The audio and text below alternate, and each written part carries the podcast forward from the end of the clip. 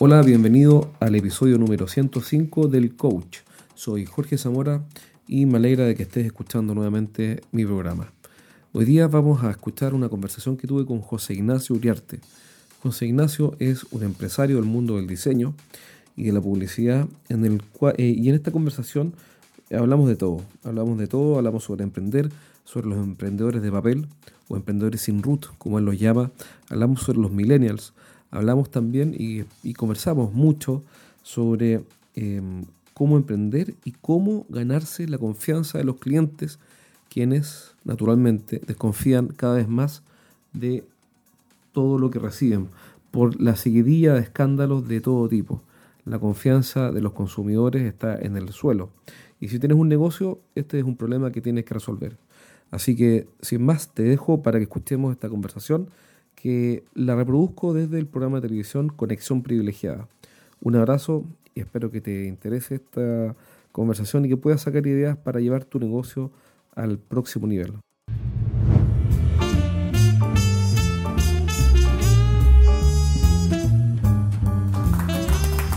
Hola amigos, bienvenidos a un nuevo programa de Conexión Privilegiada. Hoy día tenemos de invitado a José Ignacio Uriarte José Ignacio es publicista, profesor universitario, diseñador, empresario. Es un hombre que cuesta calificarlo porque tiene una mente que está en 42.525 ¿no? temas. 42.526 temas. Y hoy día viene a conversar con nosotros sobre la gran crisis de confianza que afecta no solamente a los políticos, sino que también a las empresas y que nos afecta a todos. Así que bienvenido José Ignacio y qué bueno tenerte una vez más con nosotros. Gracias a ti. ¿Qué pasa con la confianza de los consumidores? Hoy día nadie confía en nadie. Hacer una noticia que me comentaste hace poco eh, de, un, informe, algo que evalúa la confianza de las personas. Eh, cuéntame sobre eso, ¿qué es lo que está pasando hoy día? ¿Qué, noticias hay? Partir desde la base de, la confianza es clave en cualquier área. Eh, incluso en cualquier deporte, si tú practicas cualquier deporte, te das cuenta que en la medida que, que agarras confianza en un deporte, vas haciendo lo mejor, vas teniendo más ánimo, te vas motivando. La confianza es el motor de un, motor energético. Ahora, el exceso de confianza produce accidentes. Como en los motores, la aceleran mucho y te Exactamente. Si tú, tú, tú, le metes muchas lucas a un negocio sin, sin tener eh, por el otro lado la confianza y haces un negocio miope, o sea, sin saber lo que necesita la otra parte, te equivocaste, exceso de confianza, te fuiste al suelo. Hay un dicho de los parapentistas que dice, pero si hay altura, conserva la dentadura. O sea, ¿eso qué quiere decir? Quiere decir que la medida que vas agarrando confianza, la vas midiendo. Y la medida que la vas midiendo, vas avanzando, vas subiendo, es un peldaño. Perfecto. No te saltes... No te saltes, no te saltes la etapa. exactamente. Ahora, en lo que tú comentas, en el tema de la crisis de la confianza, todos los productos, a lo que me digo yo, mi mundo, que es el mundo del producto, de la persona, de, hacer una propaganda política, de, entregarle un mejor producto con valor agregado a un mercado determinado, eh, está basado siempre en un núcleo, esto es como el núcleo del, glaciar. El glaciar se va regenerando en la medida que el núcleo lo permite. El núcleo de nosotros es la confianza y, se va, y, va creciendo en la medida que lo vamos construyendo. Ahora, pero votar ese núcleo es así. así no cuesta nada. Esto es como romper una planta. Armaste un rododendro, como, como, estos que están aquí. No, eso no es un rododendro, pero se parece, lo construye y en dos días pues, lo puedes echar al suelo. Exacto. Y mataste años de, construcción. ¿La crisis de la confianza en la política nos afecta a los negocios? ¿Hay una especie de, de contagio? Yo no sé si la hay. Yo tiendo a creer que no Mira, mira lo que te estoy diciendo. Eso la contraria, así que vamos, a discutir. Yo creo que no. Eh, yo creo por una parte que no. Y, mi parte positiva me dice que no. Eh, porque en mi mundo, en el área gráfico, publicitario, de, como te decía yo, de, generar valor, se basa, uno, en la confianza y dos, en el optimismo. si tú no eres una persona optimista, no logras nada. Por ejemplo, un caso que, siempre usé en la universidad cuando me dedicaba a trabajar en la universidad. ¿Hiciste clases también? Sí. Después me tenés que contar porque tú diseñaste tu propio concepto, ¿te acuerdas? El OMA. Sí, no, mucho. Bueno, bueno, mucho, la, muchas siglas. Muchas siglas. Las siglas son la, mejor manera de, recordar. Después te voy a decir que el PR no es Public Relations, sino que es...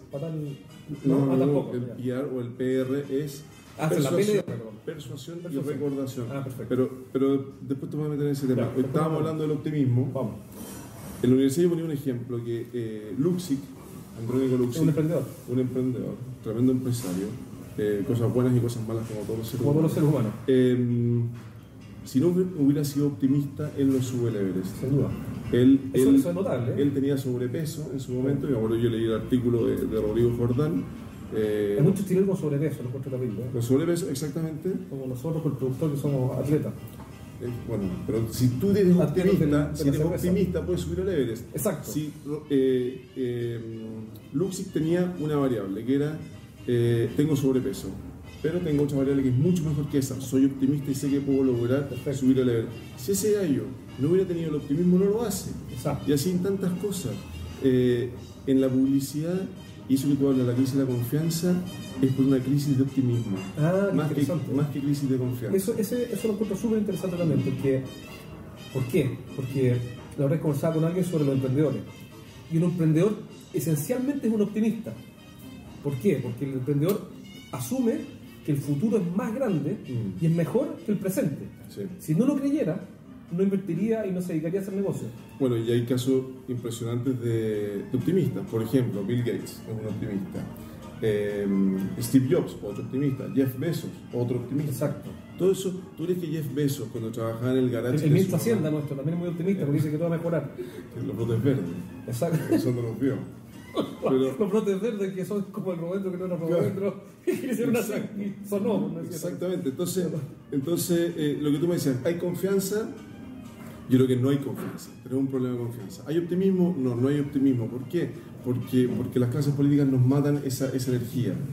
Ahora, como tú dices, por suerte tenemos la- a, los empre- a los emprendedores, los emprendedores con root. Perfecto. No ¿Cuáles, son los emprendedores emprendedores, sin root. ¿Cuáles son los emprendedores sin root? Los emprendedores sin root son esos que, que están emprendiendo en, en puras pajas mentales. ¿Entiendes? Perfecto. Es un pajeo mental constante. Claro. No, el, el, el emprendedor De verdad, es el que, el que generó el root y empezó a, a- a generar la facturación y empezó a, generar- a pagar su IVA y, y ese compadre empezó a jugar el juego de verdad. Claro. No es la empresa universitaria. Te entiendo perfecto que, Oye, que Juan, hay mucho de eso. muchas ¿eh? empresas Hay universitarias. mucho de eso, lo hemos conversado un montón de veces también. aquí, Que, que- Claro. ¿Tú sabes que en Estados Unidos, ¿sabes cómo le llaman eso? ¿Sí? Que calza perfecto la palabra en inglés. Es want to preneur, want to preneur. No es entrepreneur, Claro. no want to preneur. Es como que quiero ser emprendedor, pero no lo soy porque al final me quedo en el plan de negocio, en el computador y nunca salgo a vender.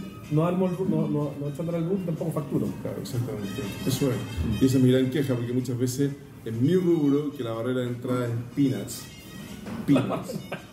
Entonces entra mucho, mucho emprendedor sin rubro, que es el hijo del director y te compite y te entra. Eso, eso es lo que quería preguntar, porque, por ejemplo, uno, eh, tu empresa, eh, Publiactiva, entre otras cosas, hacen diseño gráfico, imagen corporativa, etcétera. Y un año conversaba contigo y te decía algo en esa línea, que uno tiene el- la barrera, ¿cuál es? Es, oiga, eh, eh, no sé, pues si yo tengo una empresa y quiero hacer la imagen corporativa, llamo a la, a la típica sobrina, con todo respeto, no nada contra la sobrina. Porque hay barreras de entrada. Claro, oye, llámate a la, a la Carlita que estudió diseño en la Universidad Pacífico porque me haga la, Y que la hace, marca. que hace un par de monitos. Hace un par de bonitos por 30 lucas, la Francisca después se fuma 20 y se toma 10 de esas lucas y con eso quedó el fin de semana súper bien. Eh, y dice, ¿para qué le voy a pagar a José Ignacio o a Por, por lo un solo motivo. Por un solo motivo tú tienes que irte a una agencia y no a una diseñadora puntual. Por la estructura. Porque la estructura te permite pensar. Cuando una persona se pone a crear sola, no crea. Perfecto. Empieza, empieza a tirar raya. Eh, a menos que sea un genio. Pero si una persona empieza a compartir la creación, Mira, qué interesante. tú ya, ya empiezas a, a- a tener un, un- un- un desarrollo, Exacto, una producción, una construcción En de tu algo. equipo, cuando tienen que desarrollar una, una imagen, un concepto para la empresa, entran en brainstorming, entonces empiezan a discutir. Ahora no le ponen nombre en inglés a todo, pero se entiende, el fondo brainstorming. Mira, mira, el como, como los dentistas, como los constructores, eh, como los consultores como tú, eh, en las agencias de publicidad, las agencias gráficas, hay un protocolo de desarrollo. Tú no puedes empezar a hacer algo sin un protocolo. Entonces, eh, si tú me pides a mí, oye, hagamos la construcción, por ejemplo, de este hotel, espectacular. Perfecto, hagamos la construcción de este hotel, pero vamos primero a saber cuál es la audiencia del hotel, Perfecto. qué es lo que le vamos a ofrecer al hotel, Porque no vamos a hacer una construcción miope. Entonces tú me dices, no, es que la, la- la hija del director lo puede hacer, sí, porque va a ser una construcción miope. Claro, porque no va a tener la estructura para hacer todo este desarrollo integral, para hacer qué le vamos a ofrecer con un valor y que genere atractivo. Y eso pasa, como decías tú, en la crisis de la confianza, de la política. Porque si tú empiezas a generar un producto como la reforma eh, tributaria, en la cual no responde a ninguna parte del otro lado, claro, entonces produces un desastre que, que el que se está viviendo Mira, día. interesante lo que estás diciendo, porque hoy la tercera eh, dice, Hacienda calcula en 4 mil millones de dólares el costo del petitorio del sector público. Mm. Y el problema es que cada vez se le pide más a este gobierno, va a ser igual, pero, pero este gobierno y tiene cada vez menos plata. Entiendo que esa noticia es por el sector público que está viendo un, Un reajuste, un reajuste de su Pero no ingreso. tienen plata ni, ni, ni- para los viajes de Lía Molina sí hay plata, pero no mucho. Pero, pero, pero para, para poder pagar todo esto no les queda. Les queda- Entonces, estas son malas noticias que refuerzan Son el malas noticias, son malas noticias, pero que tú dices, hay algo de mano de mano dura que está controlando. Menos mal. Porque podrían decirte, ya te doy el 5 también. Claro, claro. O sea, menos mal que están diciendo párala porque si no, si no el país se, se, se va a la quiebra. Sí. Eso, dice- eso es confianza, ¿te fijas? Es que tiene razón, porque hay, una- hay dos noticias entonces acá. Hay una noticia que es pesimista, pero hay una que es positiva, porque por otro lado dice aquí que el gobierno, que el fondo es Valdés, eh, dice, oye, te doy un 2,9 y, y no, el 7,5 no, pero 2,9 sí. Menos mal, porque si dieran 7,5... El- Ese ministro es como un Quijote. Sí, yo no sé en qué se metió, no, con todo respeto, saludo al ministro, no sé, no sé en qué estaba pensando cuando aceptó ser ministro de Hacienda, pero, pero yo creo que hizo de buena fe, pero no sé en qué estaba pensando. Sí, ¿Por qué meterse como un Quijote, pero con los molinos en llamas? Total, sí, totalmente. José Ignacio, una pregunta, en tu opinión, ¿para dónde va Chile? O, o si va para alguna parte, pero supongamos que va, ¿para dónde va? Chile, Chile va para el mejor lugar. ¿Cuál? yo. Chile, de- en primer lugar, ver, yo, no, yo no, no entiendo nada de lo que te voy a decir ahora, pero, pero lo siento. No soy responsable de lo que, lo voy a, de lo que voy a decir. pero Perfecto. lo siento. Y, y leo, leo bastante del tema, pero lo que quiero decir es que no, no soy especialista en este tema. Eh, Chile tiene, tiene una, una base histórica que no nos la podemos pitear, que se puede pitear como, como una planta. Claro, como, como tú hablas hace un rato del iceberg. El o del- rodente. exacto. El núcleo, el, el núcleo del iceberg, que es la confianza, del, del glaciar, perdón. Y la temperatura, si no tenemos temperatura se destruye. Y hoy día tenemos una temperatura en contra, o sea, la, la economía está con una temperatura en contra. Tenemos mucho potencial, o sea, por eso te digo, Quizás uno es muy crítico. la clave es el optimismo. Sí, quizás quizá falta un poco más de optimismo. A mí también, ¿no? sí. Tú eres más optimista en la visión. Optimista pero realista, no un Quijote. O sea, optimista, optimista con números, ¿Dónde está el, dónde está el límite en, en que un optimista pasa a ser Quijote? en que es ambiguo. Perfecto. en que, en que cree que está avanzando y no está avanzando, en que no tiene idea de cómo se maneja su negocio, en que, en que cree que lo está haciendo bien y lo está haciendo como unas pelotas. Eh, ese es un Quijote, que, que al final Sancho Panza lo trataba de aterrizar, lo llevaba al mundo de lo práctico, y al final, ¿qué logra el Quijote? Eh, invertir a Sancho Panza y Sancho Panza termina siendo más quijotesco que él. Mira, Más, claro, acuérdate que al final, tú tienes un Sancho Manza, ¿no? eh, aquí como adentro mío, O alguien en tu equipo que cuando tú, tú te subes al caballo y tomas la lanza y empiezas a ver los molinos y No, oye, es que yo para eso tiene un edificio, no un Yo molino. no soy Quijote. Ah, no eres Quijote. No, no, no. Yo me identifico con muchas cosas del Quijote, pero no soy Quijote Ah, para nada. perfecto. Yo soy más práctico. Me gusta el, el mundo más práctico, más aterrizado. ¿Qué Quijote tenemos en Chile que uno pueda decir vale la pena mirar lo que está haciendo? Es que es bueno tener elementos quijotescos. Ah, elementos Quijote. Elementos por ejemplo, eh, lo que te decía recién, que tú tienes que tener una, una, una visión del norte. Por ejemplo, eh, eh, Quijote que tenía esta visión de que podía conquistar una Dulcinea, que era una, un- Que tú, tú creo que era más, más fácil que la tabla del 1, ¿no? Claro. La Dulcinea se dedicaba a trabajar. era, era Eh, una, una manceba. Claro, exacto. La Dulcinea era una dama de, de la era una manceba. Claro, una manceba. Vocabulario antiguo. Claro, vocabulario antiguo, pero, pero, pero, pero elevado. ¿no? Pero el Quijote, todos tenemos una parte de un Quijote. Lo que te quiero decir es que la construcción, de que yo te decía al principio, de Luxic, entre su realidad, que era sobrepeso, a lograr subir el Everest, esa diferencia, ese delta que existe, se logra con elementos prácticos. ¿Cuándo el Quijote pierde sentido de la realidad? Cuando empieza a ser, cuando, cuando empieza a no ver las cosas como son, cuando sueña más de lo que debería soñar. El, Quijote siempre está fuera de la realidad. El, Quijote te invita a un, sueño, a un viaje. Pero eh, eh, ese viaje no tiene nada que ver con un desarrollo, como hablábamos recién, de, de la crisis de la confianza, de, que si en el mundo de la publicidad o el mundo gráfico eh, van a haber problemas. Tiene que haber un, elemento, porque, porque es una esencia que, que, te genera creación, pero la creación tiene que ser tangible. Como decía un, un publicista, que no me acuerdo el nombre, que decía, en la medida que la publicidad o, el mundo de las comunicaciones es efectivo, la caja registradora suena. ¿O Gilby puede ser o no? ¿Será ese, L, L, escocés. escocés. Él, él decía eso, claro. o sea, si no suena la caja registradora, la publicidad no está haciendo... No, no funciona. Qué está bien, está bien, seamos, seamos, Seamos creativos. Seamos, seamos creativos. Ahora los emprendedores siempre, en general, están un poco etiquetados como, como Quijotes, como, oye, este gallo siempre anda inventando negocios, va como en el quinto negocio, a mí lo han hecho, lo han dicho, yo, yo, yo he hecho como cuatro empresas, eh, no todas me bien, eh, y, y, y, algunas me dijeron, oye, pero no sé tan Quijote, si ya, ya tenés tu negocio y hiciste uno, te fue mal en este, con este está yendo bien, ¿para qué vas a inventar otra cosa más? Por ejemplo, ahora estamos desarrollando un juego de ventas, para, para echar el equipo de ventas, a través de un juego. ¿Para qué tanto cuestión? ¿Para qué un juego si ya tenía un libro y ya tenía... ¿Para qué más? Eh, ¿Hay algo de injusto en eso, en etiquetar a los emprendedores como Quijote, o hay algo de cierto en eso? Yo creo que es un piropo. Es un piropo. Es un piropo, de todas maneras. El Quijote que a ti te comparen con el Quijote es un piropo. Ah, mira. Por, por de pronto. Pero, eh, pero es una etapa. Porque el Quijote, cuando ya logra, al final del libro, entra en una etapa realista. Y se invierte a Sancho, que Sancho pasa a una etapa idealista. Claro. Entonces, ese es el recuerdo que yo tengo, porque el Quijote me lo leí en el colegio, hace 25 años atrás ya. Y, y, quiero retomarlo porque el profesor en el colegio nos decía, este libro no se lee en el colegio, Mira. se disfruta afuera. Mira se que- disfruta, que sabio. Sí. Se lee en el colegio pero se disfruta después.